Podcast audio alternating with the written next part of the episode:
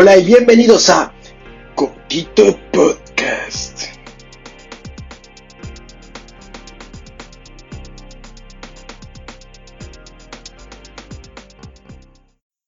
Hola mi gente, ¿cómo están? Espero estén bien, espero estén pasando una cuarentena feliz en sus casas, sin salir, que hayan encontrado formas de cómo liberar su estrés, su ansiedad, no sé, sus particularidades raras que tienen ustedes. Yo les quería contar que el día de hoy tenemos de invitado al podcast a Gabriel González. Es una entrevista mm, que le he grabado hace como una semana, pero estoy adjuntando con un audio que lo estoy grabando en el presente y para ustedes de su futuro. Y es extraño porque no sé qué decir, porque no me acuerdo cómo comenzaba el otro audio. Lo pude haber escuchado antes de grabar esto, pero ya fue. Después de ese comentario, cero, cero, cero que ver, les comparto la entrevista con Gabriel González. Espero se entretengan y pasen una feliz cuarentena, mi gente. En verdad es un gusto, Gabriel, tenerte acá en el podcast. Muy, muy, muy agradecido que hayas aceptado mi invitación y que estés hoy día con nosotros. Gracias a ti por, la invitación, Germán. Eh, este tiempo de cuarentena yo creo que está siendo bastante duro para algunas personas, pero para otras no. Como primera pregunta que te voy a hacer es preguntarte qué, rutina estás teniendo en este tiempo para divertirte, para, para desaburrirte, para pasar el rato. De hecho, pone a prueba bastante la imaginación de uno y cómo también a mí me está me, parece interesante el reto que nos da la cuarentena de poder estar con uno mismo, ¿no? O sea, creo que esa es la invitación.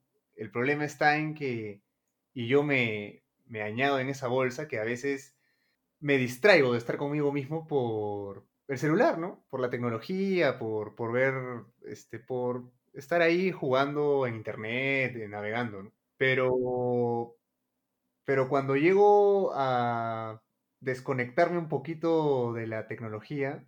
Por ejemplo, me ha dado por escribir, por escribir, estaba escribiendo una, una obra de teatro eh, para, para, el Día Mundial del Teatro, justo, que el británico me había invitado a presentar algo en el Día Mundial del Teatro y bueno, no se dio. y, y bueno, nada, quería terminar de todas maneras de, escribir la obra y pues en eso estoy. De hecho, ya lo terminé, pero eh, siempre se puede mejorar, ¿no? Puedes hacer una primera versión y de esa primera versión vendrían muchas más. O sea, por ese lado, escribiendo, por otro lado, meditando también, me gusta meditar, ejercicios. Lo bueno de mi, de, yo tengo eh, una ventaja que en donde estoy viviendo tengo una terraza, entonces tengo como un espacio como para hacer como algún ejercicio, mover un poco más el cuerpo en un espacio un poquito más libre. Entonces eso me, ayuda, me ayuda también. O sea, siento que me ayuda también al ánimo, comenzar el día eh, habiendo movido el cuerpo, ¿no? habiendo entrenado un poco en lo que desees entrenar, ¿no? Y bueno, de hecho, es toda una, es todo un tiempo el, preparar tus alimentos, ¿ah? Sí, Como sí, cocinar, o sea, en cocinar y lavar ya se te va por lo menos tres horas, esto, más, ¿no? Entonces es, sí, o sea, creo que eso, lo que estoy haciendo de, lo, de las cosas que no involucran tecnología, te diría que eso, leer también, estoy, estoy releyendo algunos apuntes que, que había tenido en algunas clases maestras, he estado releyendo en fui en verano a Santiago Amil, tuve la suerte de ir a Santiago Amil en Chile. Y sí. Sí, y bueno, fui, fui en verdad de, curioso, ¿no? Eh, como, como espectador. Y tuve la suerte de ir a algunas clases maestras, ver algunos conversatorios de algunos actores, directores, creadores. Y, y bueno, usar esta, este espacio también para releer, ¿no? Uno, uno se olvida. Y cuando tú relees algunas notas que tú has hecho, es, es, interesante el proceso de, redescubrir y, repensar algunas ideas. O hay ideas que a lo mejor tú habías anotado y tú te, habías olvidado por completo, ¿no? Entonces es, es bacán volverse a encontrar con esas ideas. Y bueno, interactuando también. Dime. ¿Actuando? interactuando, interactuando con eh, mis roommates, con mis compañeros de, con quienes vivo. Claro. O sea, Por eso es importantísimo siempre llevar una bitácora de este tipo de clases maestras, ¿no? Para que lo que no se quede en la cabeza poderlo retomar en algún momento. Sí, es, es me, me parece muy valioso. Es muy valioso ya ir a una clase maestra y estar ahí presente y escuchar, pero creo que es interesante registrarlo, ¿no? Registrarlo a través de, o sea, de ese proceso que tú tienes de, de escuchar una idea, procesarla en tu cabeza y después traducirlo en, en alguna oración o alguna palabra que a ti te resuene, ¿no? Que te evoque a esa idea. Me parece una, me parece algo genial de, de hacer. Bueno, ahorita que estás, o sea, has asistido a esas clases maestras de, en Santiago Mil, que, pucha, es un festival que yo también quisiera ir en algún momento, que me parece que es uno de los mejores en Latinoamérica. Este, yo te quería preguntar, me muero de ganas por preguntarte qué había en, o qué maestros estaban en, Santiago Mil, pero antes de eso te quiero preguntar dónde te formaste tú como actor, dónde comenzaste. A ver, yo, yo me, yo, bueno, yo soy egresado de, de la Católica en la, en la facul- de la Facultad de Artes, es- de la Facultad de Comunicaciones, en la especialidad de Artes Escénicas. Antes, Artes Escénicas no era una facultad, sino una especialidad que estaba dentro de, de la Facultad de Comunicaciones, pero no te formaba ahí la carrera, la especialidad, no te formaba como actor y era lo que yo en esa, en esa época, a esa edad, es lo que yo quería, ¿no? Entonces opté por llevar talleres a la par. Yo llevé el taller de Roberto Ángeles, eh, eso fue en el 2000, en el 2012, y después en el 2013 y 2014, porque comenzaba a mitad de año ese otro taller, eh, llevé el de Alberto Isola, que duraba de mitad de año a la otra mitad de año. Y, y ya, eh, digamos, siento que esos dos talleres fueron un poco los importantes para yo tener una técnica, ¿no? Eh, esas dos, esas dos creo que son las que más eh, ha- han pesado en, para mi, mi carrera, ¿no? Yo llevé de, en el colegio, tuve, tuve la suerte de llevar un curso de actuación con un profesor llamado Paco Solís que él fue en verdad mi, mi maestro, o sea, mi, mi maestro en quien me inició en todo lo que es la actuación, que de hecho luego él hizo su taller de iniciación actoral, Última Orilla se llamaba, y, bueno, e- fui ahí también su asistente, actué en varias de sus obras, fui producción, fui parte de Última Orilla en algún momento, entonces toda, con todo eso es que yo llegué al taller de Roberto y Alberto, ¿no? Y creo que fue fundamental tener eso que Paco me dio, que creo que es un poco ese amor por el teatro, esa, esa vocación, ¿no? Creo que cultivó en mí esa vocación y ya las cuestiones ya más técnicas del arte, ya los vi con Roberto y con Alberto, ¿no? Excelentes maestros. Este, entonces tú estuviste con Paco antes de que con Roberto y Alberto. ¿Hiciste Bang Bang? Claro, claro, hice Bang Bang, estás muerto. Una obra que Paco siempre hace, ¿no? Sí, sí, sí, le encanta, le encanta hacer esa obra. Es que es muy bueno, en verdad, es muy buena. sí, sí, ¿no? Sí, sí, Y él siempre la hace, creo, para colegios o para, para donde esté chambeando, siempre, siempre la pone. sí, cae, cae muy bien. Sí, yo vi a Paco ahora último en esta obra Hijos de la Guerra y me ¿Ya? pareció muy buena su actuación. Muy potente, muy, muy estremecedor, ¿no? Te, bueno, yo te iba- la siguiente pregunta era, ¿qué te inspiró a ser actor? Pero creo que ya me, me la respondiste, ¿no?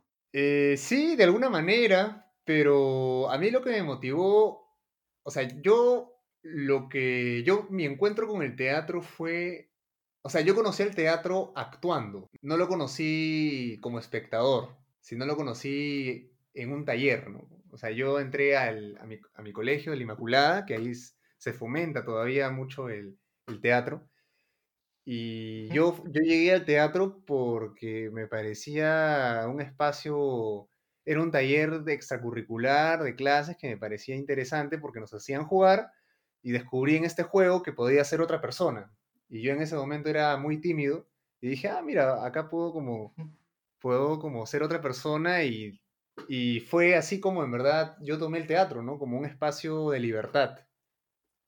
Y conforme han pasado los, los años, pues reconfirmo eso totalmente, ¿no? Solo que ha madurado la idea. Pero es eso, ¿no? Yo entré, yo entré al teatro por ahí. Me parece muy, muy chévere porque igual la línea que, que yo descubrí también era eso, ¿no? Que en el teatro podía jugar, hacer algo más, hacer todo, en verdad. En, en algún momento puedes llegar a ser lo que, lo que nunca te imaginaste ser. Sí.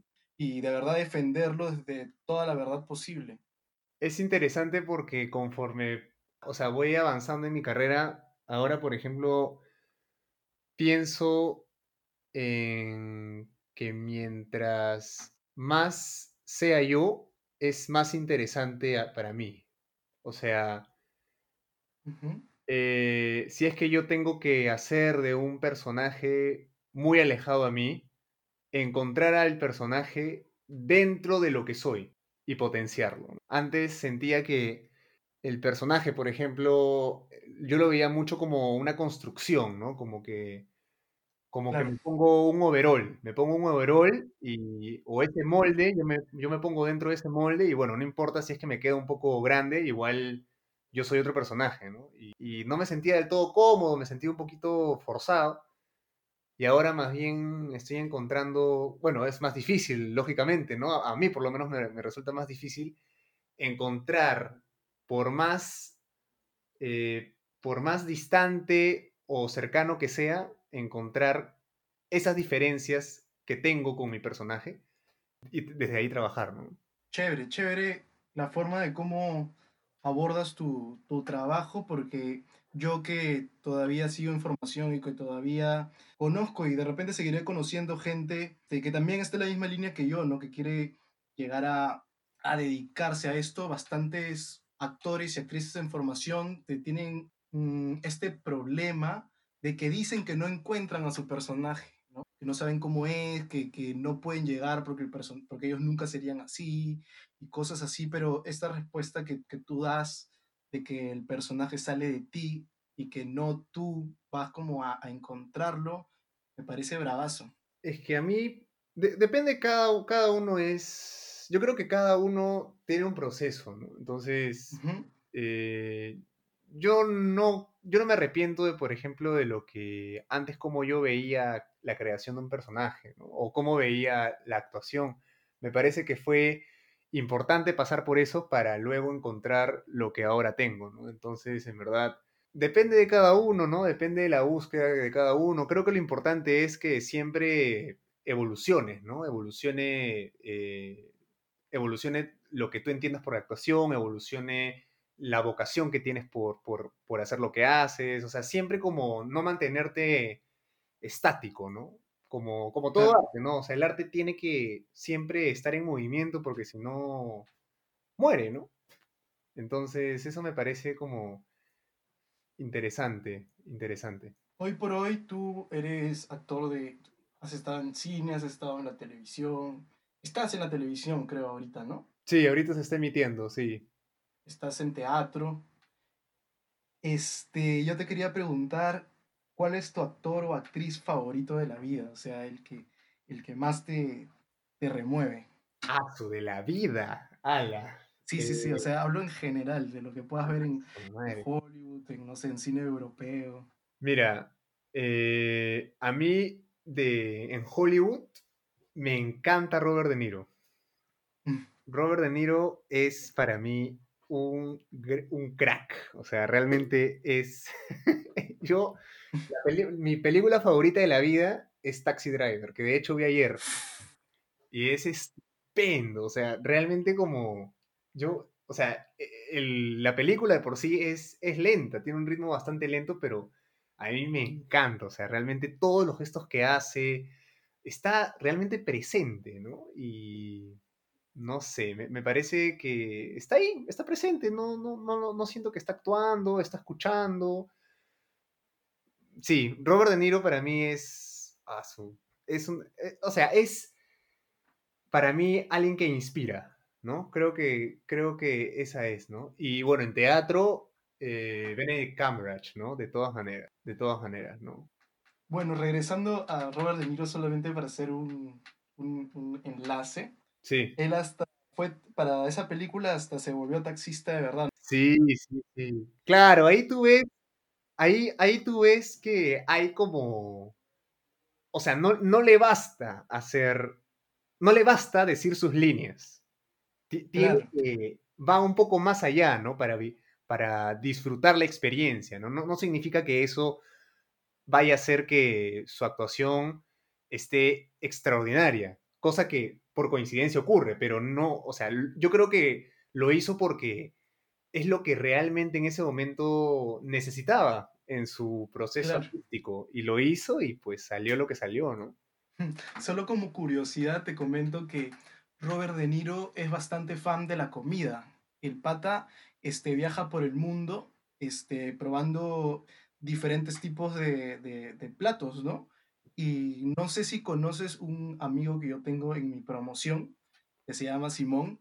Él, Simón, claro, este, claro. S- Simón, su papá Sí. tiene un restaurante en, en Cusco y. Robert De Niro Ha ido a ese restaurante. ha ido y, pucha, obvio, este, reconoc- reconocido por su papá, se tomaron muchas fotos juntos y yo muero de envidia porque yo no tengo una foto con Robert De Niro y estuvo acá en Perú. Ah, su. Ala, En qué, qué bien, qué, qué envidia, realmente. sí, Pero en algún momento volverá, me pero Simón tiene una foto con él. interceptarlo. No, es que Simón está acá en Lima, su papá es el que tiene la foto con él y toda su familia. Ah, ya, o sea, Simón, o sea, si nosotros dos nos sentimos así, Simón ya no sabe qué hacer Peor todavía. Claro, claro. Sí. Bueno, pero la facilidad que de repente Robert De Niro puede volver, ¿no? Si le gustó lo que cocinaron. Sí, claro, claro. Sí, o sea, no, no tenía, no tenía el dato de que a Robert De Niro le era amante de la comida eh, peruana, ¿no? De que le, le gusta viajar para comer, ¿no? No tenía idea, pero Sí, sí, sí, sí. bueno saberlo, bueno saberlo. Bueno, este, pasando a, a otro, no otro tema, sino a otra pregunta, Ujú. este, ¿cuál tu chamba soñada o tu aspiración máxima, digamos? Mira, ahora mm, yo, yo siento que, por ejemplo, ahora no, no, no tengo, no sé si tengo ahorita claro como un lugar donde quiero actuar acá en, en, en Perú eh, o afuera. O sea, yo ahorita más bien siento que, o sea, estoy más, tengo la necesidad de, de, por ejemplo, de ser un creador.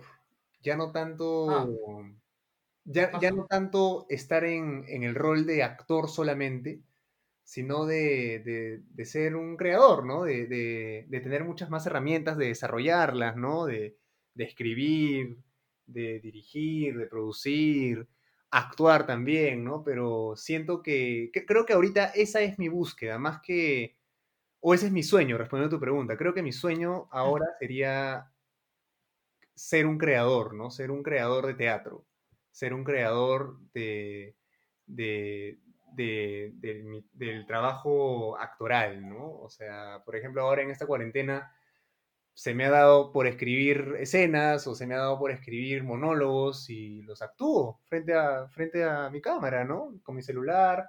Hay, por ejemplo, una amiga ah, que es directora que hace poco dijo, me, pasó la voz porque está haciendo un cortometraje en base a la cuarentena. Y, mm, y bueno, nada, lo que me dijo, me está dirigiendo. O sea, me, me dice qué es lo que quiere y yo hago la escena, la actúo, le doy un plano, ¿no? Porque solamente es un plano, le doy un plano y, ya. Y, y así es la retribución, ¿no? Entonces, me parece como interesante, ¿no? Tener como esa, ese espíritu de, de- de crear, de, de- hacer cosas, o sea, de no, de no quedarme en, ah, ya, solamente soy un actor, sino como de crear cosas, de, hacer más, ¿no? De, de desarrollar todas las potencialidades que, que puedo tener en todo, en todo esto que se llama teatro, en todo esto que se llama actuación, eso creo que vendría a ser mi sueño ahora. Baja, yo también tengo una aspiración de en algún momento poder escribir un guion y hacer una, una película, ¿no? Una Mm, película que lo, lo más alto posible y que, según yo, pueda ser muy exitosa. Por esa línea de ya no ser como, como la- el actor que lo llaman, sino el creador de la chamba, sí, yo creo que ahí hay un, ha- hay un disfrute, ¿no? Hay un, hay un disfrute. De hecho, creo que de todo, de todos mis trabajos actorales que he tenido, y eso lo descubrí, en verdad, hace poco. Esta, de hecho, eh, cuando fui a Chile, eh, te lo, te lo digo, eh, yo fui a Chile un poco con... Mi motivación fue reconectar con el teatro, porque sentía que, que la relación que tenía con el teatro no estaba siendo tan, tan retribuida como yo pensaba. Sentía que me, me estaba, me estaba un poquito desconectado. Entonces, un poco mi búsqueda era esa, ¿no? Volver a conectar, volver, volver a consumir teatro, desde el rol que, desde el rol más, más elemental y fundamental para que el teatro se dé, que es la del espectador, pues, ¿no? claro. Entonces, me, me, me ayudó, me ayudó, me ayudó mucho eh, eso. Y de todos mis trabajos, por ejemplo, de todos mis trabajos, me di cuenta, de todos mis trabajos actorales que he hecho en teatro desde que salí de la universidad, creo que el trabajo actoral que más he disfrutado hacer es la obra con, el, con la que me, gra- me gradué de la universidad, porque esa obra fue algo que yo decidí, que yo creé junto con, con mi compañero, eh, con mi compañero de ese entonces que juntos creamos la, eh, el proyecto, que es Rodrigo Chávez, que también es jefe de práctica, director en- de teatro, trabaja en la Católica. Y, Bravazo. y, y bueno, nosotros, eh, ese fue la- el trabajo que más he disfrutado, ¿no? Porque yo escogí, o sea, ambos escogimos la obra, eh, esco- yo escogí qué personaje quería ser, yo escogí, eh, yo me encontré a- al grupo con el que quería trabajar, eh, hice que eso eh, se produzca, ¿no? Entonces, no había manera de que saliera mal, pues, ¿no? O sea, creo que, creo que tu perspectiva. claro, o sea, creo que el éxito ya estuvo en el, en el simple hecho de, de, de estrenar, o sea, de generarlo, de, de estar creando algo propio, ¿no? Y eso en todos los demás trabajos actorales que he tenido, que, o sea, yo en verdad agradezco a todos los directores que me han llamado y genial, pero el ingrediente que siento que me, que me faltaba era ese, el poder yo también gestionar mi propio proyecto, ¿no? No solamente tener el rol de actor. Me pareció, e- eso es algo que, que, que, claro, creo que me hizo también recordar un poco Santiago a mil, ¿no? Porque en Santiago a mil tú veías la, tú veías los programas de mano y veías. ¿no? Pro- Producción ejecutiva y probablemente era un actor o el director o el que escribía era el mismo director o era eh, un actor del elenco y entonces tú, tú veías un, eh, nombres repetidos en el programa de mano y decías, ah, mira, sí pues, o sea, claro, todos, mientras más involucrado estés con el proyecto, más comprometido vas a estar y siempre que hay compromiso, va a salir bien. Por más que no le guste a la gente, va a salir bien. O sea, vas a dar algo, algo, vas a, algo va a transmitir, ¿no? Algo va a transmitir. Entiendo. Entonces, Sí, eso me parece interesante. bastante inspirador lo que hice, es más para las personas también que recién comienzan, ¿no? Que se duermen en sus laureles esperando que un director los llame o que, o que la chamba aparezca. Hay también bastante gente que crea sus propias compañías y hacen su propia chamba, pero muchos que no, ¿no?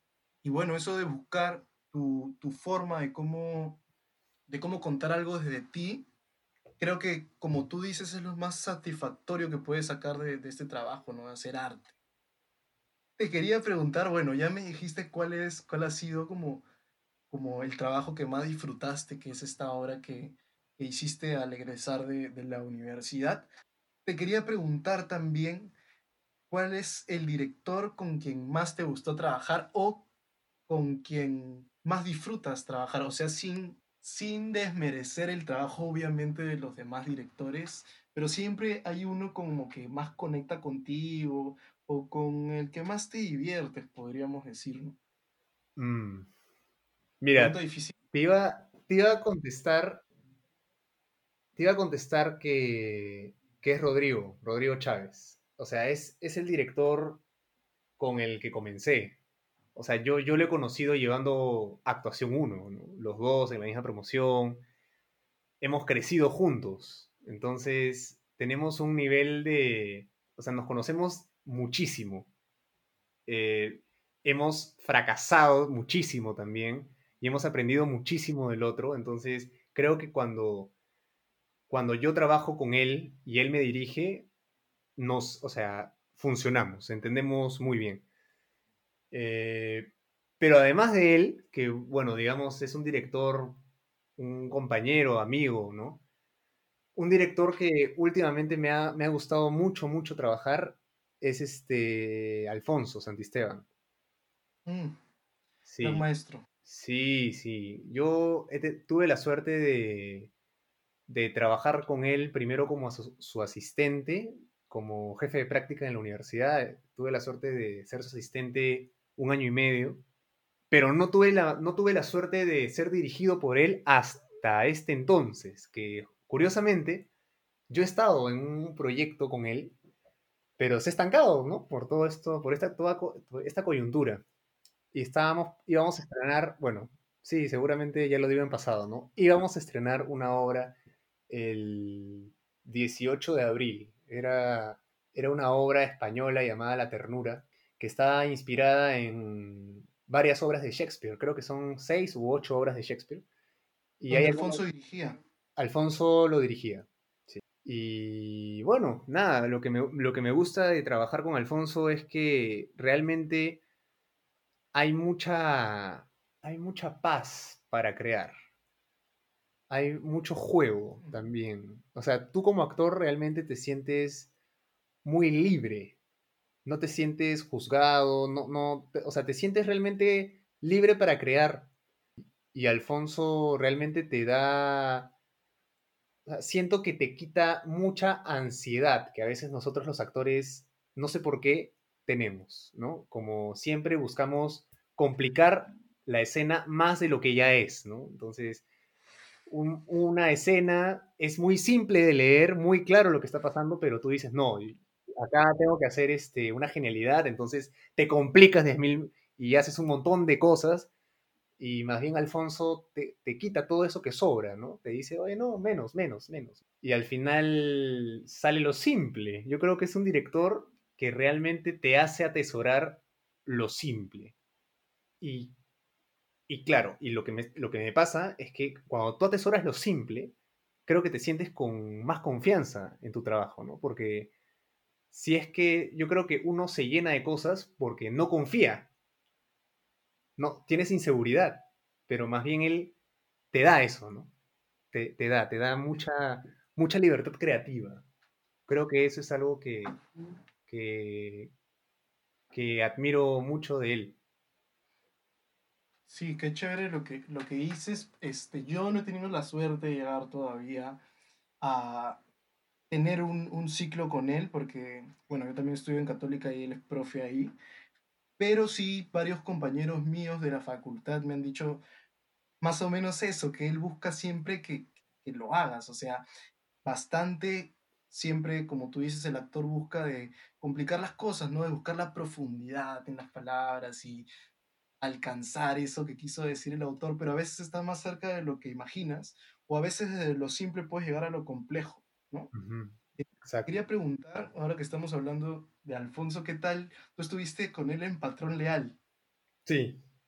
Tenerlo de compañero de escena, ¿no? Sí, fue compañero de elenco, más que... Sí, de escena, sí. Fue compañero de elenco. O sea, había un momento donde entraba con él pero en verdad no interactuábamos, ¿no? Yo más interactuaba con, con Karina, ¿no? Que era, y con, y con el patrón, ¿no? Con ellos dos. tener la suerte de estar en ese gran elenco que hubo en Patrón Leal con, con el, no quiero, no sé cuántos años tiene Lucho Peirano, pero era el mayor con, con, este, con Ricky, que fue, que todavía es alumno de, de Católica, también con bastante talento él. Tenían un elenco de todas las edades. Y me pareció genial, porque, pucha, todos podían aprender de todos, ¿no? Sí, fue un proyecto que cuando me llegó, que no podía rechazarlo.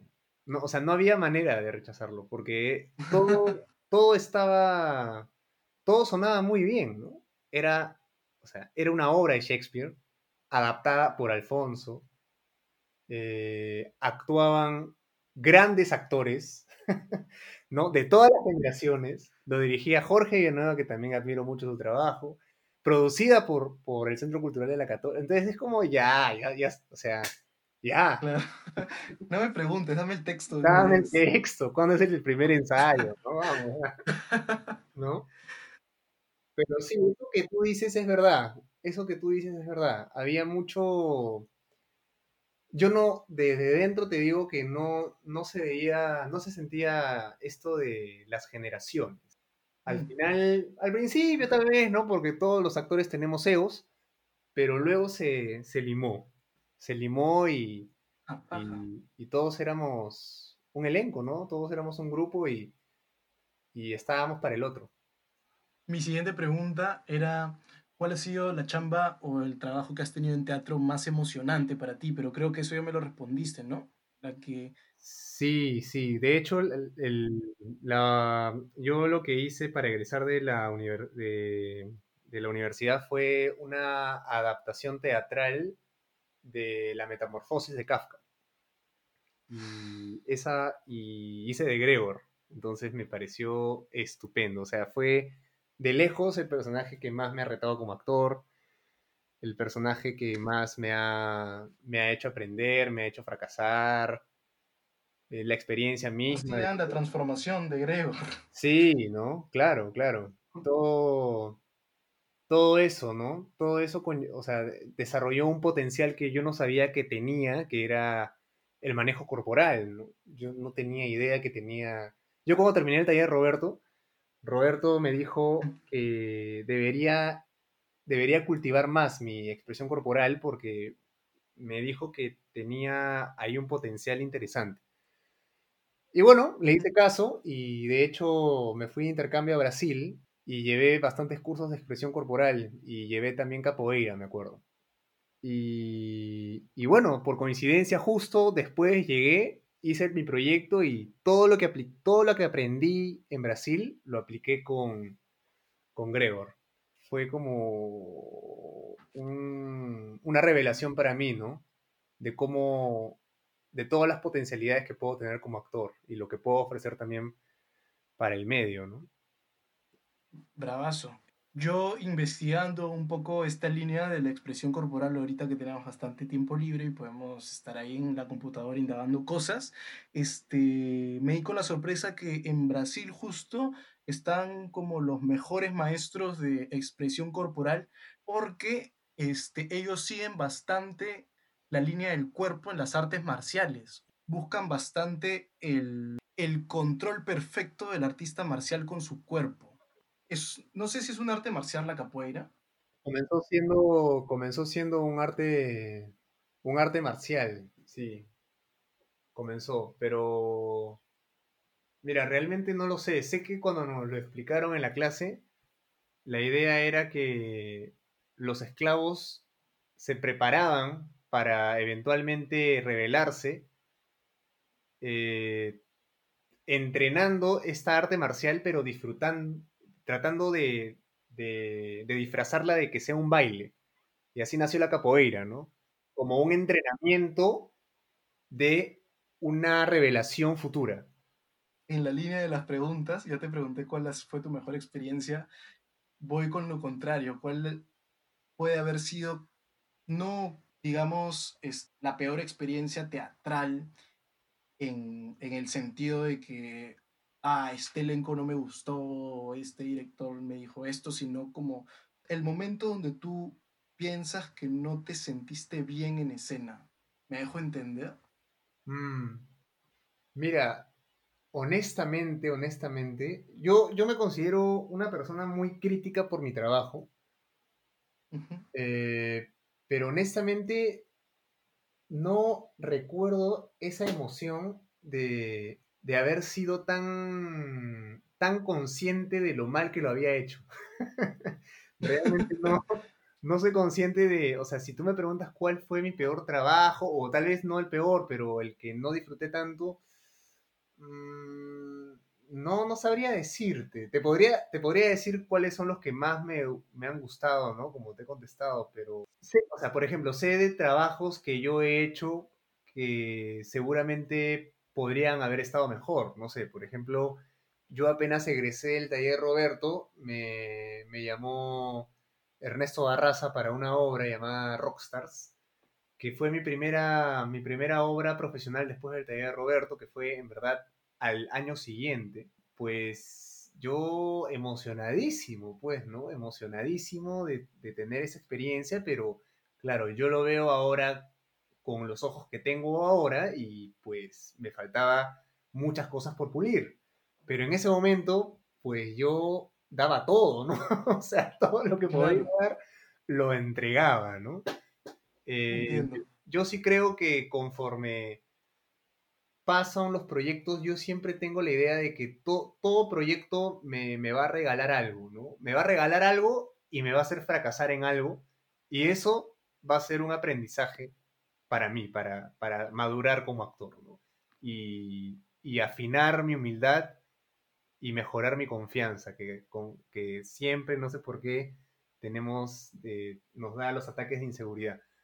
Y, eso, ¿no? Eso. Creo que es... Yo siempre trato de hacer el ejercicio de nunca desmerecer mi, mis trabajos. Sé que la pregunta no ha ido por ahí, ¿eh? solo que me da pie a, hablar de eso, ¿no? Eh, sí. Creo que... Como, como decía Teresa Rally, no te latigues. Sí, sí eso es... No te castigues. Totalmente, ¿no? O sea, si es que tú... Yo cada vez noto eso mucho más, ¿sabes? Yo, creo que eh, la, actuación está muy, o sea, está muy atada a, tu vida, ¿no? O sea, la, la, actuación es algo que está amarrada, o sea, tú desde el momento que has decidido ser actor, es porque tienes un llamado, es una vocación que tú tienes. Entonces, tiene, o sea, tienes que, tienes que tener una vocación de absoluta, de absoluta entrega, ¿no? Va a, ser, va a ser un camino de por vida, ¿no? No es algo que simplemente, o sea, no es que vas a dejar de ser actor eh, cuando quieras, o sea, tú ya, desde esa decisión que has hecho, ya eres actor 24/7, solo que en unos momentos vas a actuar o en otros momentos vas a dirigir, en otros momentos vas a tener que conseguir plata para mantenerte, pero siempre vas a ser actor y, toda cosa que hagas va, va, a ser de alguna manera consecuencia y va a ser aprendizaje para, para, esa, para esa escena o para esa grabación o para ese casting, ¿no? O sea, todo lo que tú vivas va, va a filtrarse, ¿no? Entonces, ese instinto de búsqueda se va a filtrar y, ahí amarro con lo que dice Teresa, ¿no? O sea, yo creo que los actores que nos latigamos mucho, estamos acostumbrados a desmerecernos, a no querernos, pues, al final. Y creo que, creo, o sea, ¿cómo vas a pretender, cómo vas a pretender gustarle a alguien si no te gustas tú mismo? Es como, ¿cuál es el sentido? O sea, yo alguna vez leí de algún maestro que decía eh, algo así como, asegúrate de ok, puedes fracasar en, gustarle a, a todos, puedes fracasar en gustarle a todos, pero en quien no puede fracasar que te, te guste eres tú mismo. Porque claro, si es, que, si es que tú no te gustas como actor, ¿cómo te vas a parar en escena a, hacer una ficción? Y pretender que nosotros te creamos, o sea, es como una contradicción ahí. Sí, interesante, bastante interesante. Y bueno, lo conecto con casi la, la última la última pregunta, digamos, esta conversa, ¿qué recomendación le, darías tú a los actores que quieren entrar a, este medio, digamos, entre comillas, porque todos sabemos que el medio peruano nadie tiene las cosas compradas ni tiene la chamba asegurada para siempre. Pero hay bastante gente que aspira a estar eh, en, en este lugar donde, donde puede vivir de, de su trabajo, ¿no? ¿Qué recomendación podrías dar para que, para que se pueda llegar a, a ese nivel? Mira, yo creo que yo lo que les recomendaría es que tengan muy claro qué buscan. Si es que uno está buscando una, un disfrute, ¿no? Si tú estás buscando de la actuación que sea un disfrute, que te diga algo o un aprendizaje por vida, pues yo creo que estás en el camino correcto. Pero si tú estás usando o quieres tener la actuación como un medio para algo más, ¿no? Yo creo que tal vez no, e, no es el mejor camino, porque si no, o sea, creo que va a ser un, camino muy frustrante. Eh, yo, yo les diría eso en primer lugar. En segundo lugar, si es que descubres que realmente tienes una vocación y estás dispuesto a eso, tienes que ser, tienes que tener mucha, mucha apertura a entrenar tu imaginación, a provocarla, a, por ejemplo, tienes que nutrirte mucho de la lectura, tienes que nutrirte mucho de, una, de buenas películas, tienes que ser, por ejemplo, muy observador, por ejemplo. Muy o sea, si quieres ser actor o actriz, tienes que entrenar la observación. Tienes que ser un obsesionado por, por el comportamiento humano, ¿no? Tienes que, porque finalmente eso es lo que vas a hacer cuando te pares en un set o te pares en un escenario. Tú vas a emular el comportamiento humano de alguna u otra manera, tal vez de manera realista, no realista, pero lo vas a emular o te vas a inspirar. Eh, yo creo que también tienes que ser un obseso de eso, ¿no? Eh, tienes que saber que...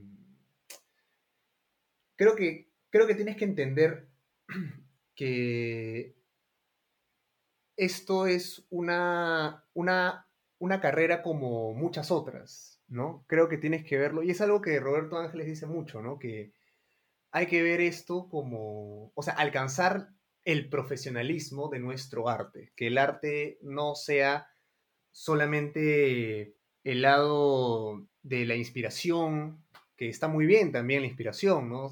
Lo que sea que eso existe, lo que eso sea, pero creo que también lo que hace que nosotros podamos vivir de esto eh, es encontrar estructuras, eh, metodologías, eh, encontrar técnicas de cómo poder, poder articular nuestro arte en busca de lo que realmente nos pide cada proyecto, Y bueno, sin duda, y esto es también lo, fundamental, es la actitud, ¿no? Tú tienes que tener una, una actitud, creo, eh, de búsqueda, uno.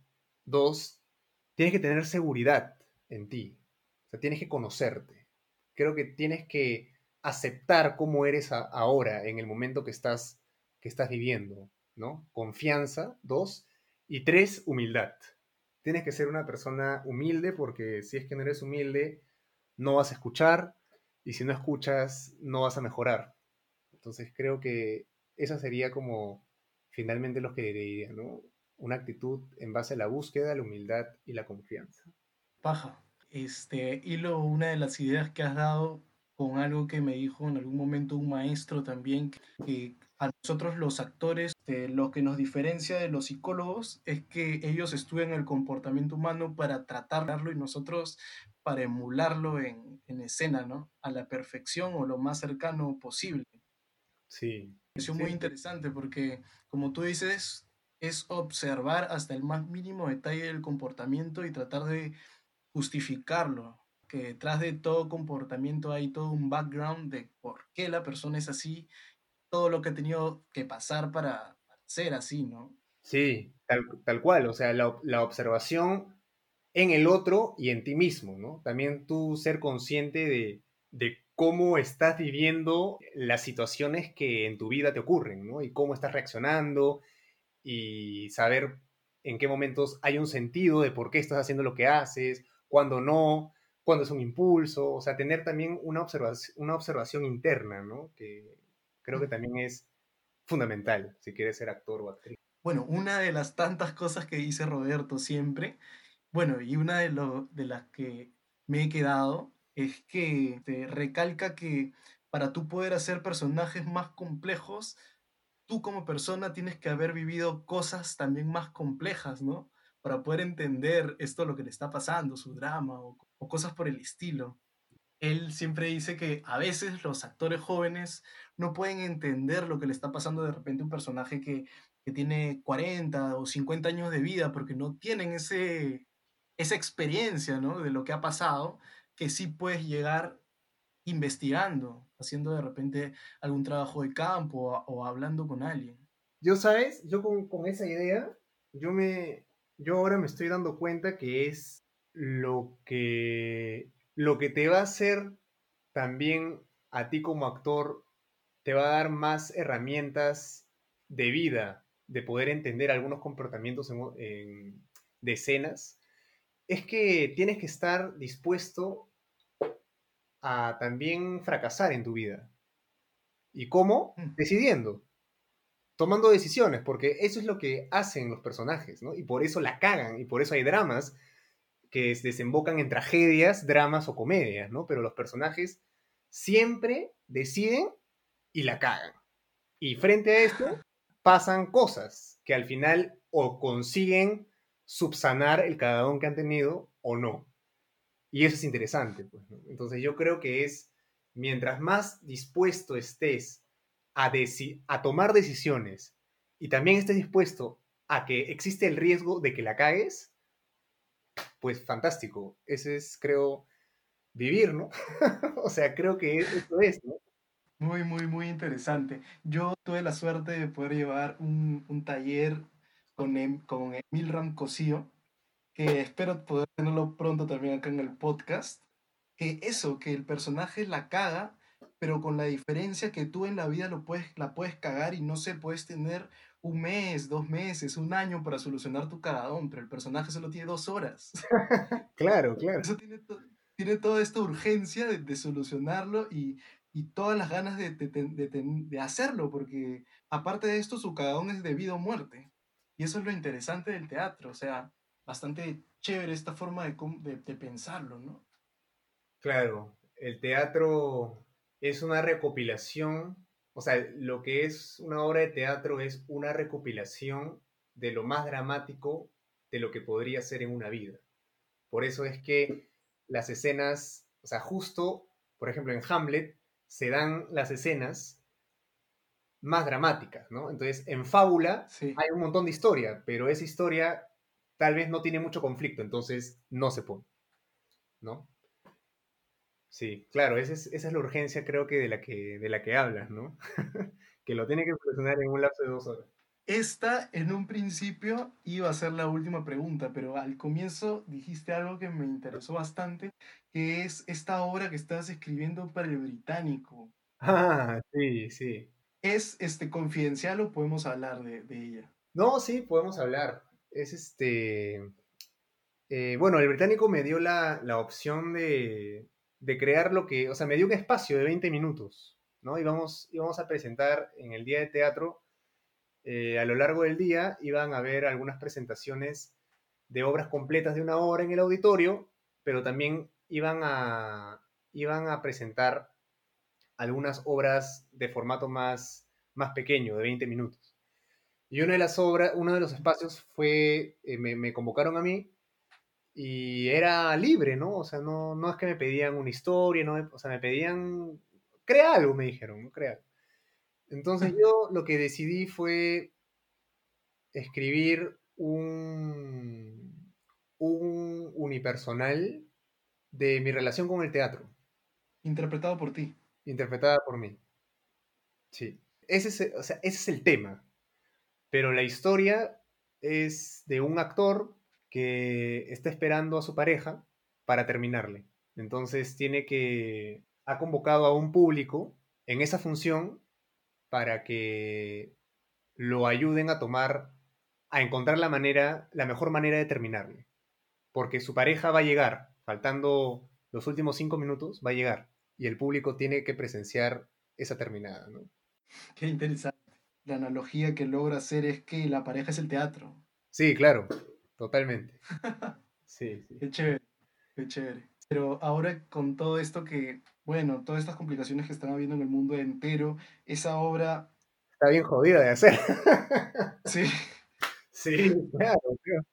Pero bueno, tú, tú pretendes presentarla en algún momento. Sí, claro, mi idea es presentarla en algún momento, ¿no? De hecho, de hecho. Por lo pronto quiero seguir eh, teniendo algunas versiones más, que de hecho felizmente tengo algunos compañeros dramaturgos, directores, actores que me dan su feedback. Y pues encontrar la mejor versión y ya cuando la tenga, pues ya tener una versión lista para, para ensayar, ¿no? Que además también quiero, me, me he trazado un poco la, la idea de hacerlo, o sea, de probar a hacerlo yo. ¿no? Algo que yo vi mucho en Santiago Mil es que habían muchos unipersonales donde todo lo hacían, todo lo hacía esa persona. Eh, toda la chamba artística, quiero decir, ¿no? Entonces me pareció muy, un reto muy, muy interesante. Y esa es un poco la idea, ¿no? O sea, escribirlo, actuarlo y dirigirlo. A ver qué sale. Genial. Bueno, Gabriel, muchísimas gracias por estar de nuevo. O sea, no de nuevo, muchísimas gracias de nuevo por estar en el podcast. Este, nada, me gustaría que, que hagas una pequeña despedida y de repente digas cómo te pueden buscar en redes sociales. Claro, eh, bueno, nada, mu- muchas gracias por, por la entrevista, Germán, lo he disfrutado muchísimo. De hecho, me me parece muy interesante que se genere mucho diálogo y se comparta a, a- a la comunidad teatral, ¿no? O a toda la comunidad que le interese encontrar esto, ¿no? Porque hay, hay muchas personas que tal vez no están en el medio, pero les interesa conocer estas entrevistas, ¿no? Eso por un lado.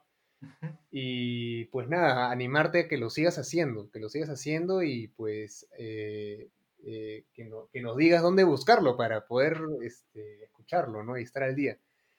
Y Sí, pues sí, sí. nada, a mí, bueno, por ahora me pueden solo encontrar en redes sociales, en Instagram, me pueden buscar como Gabo González.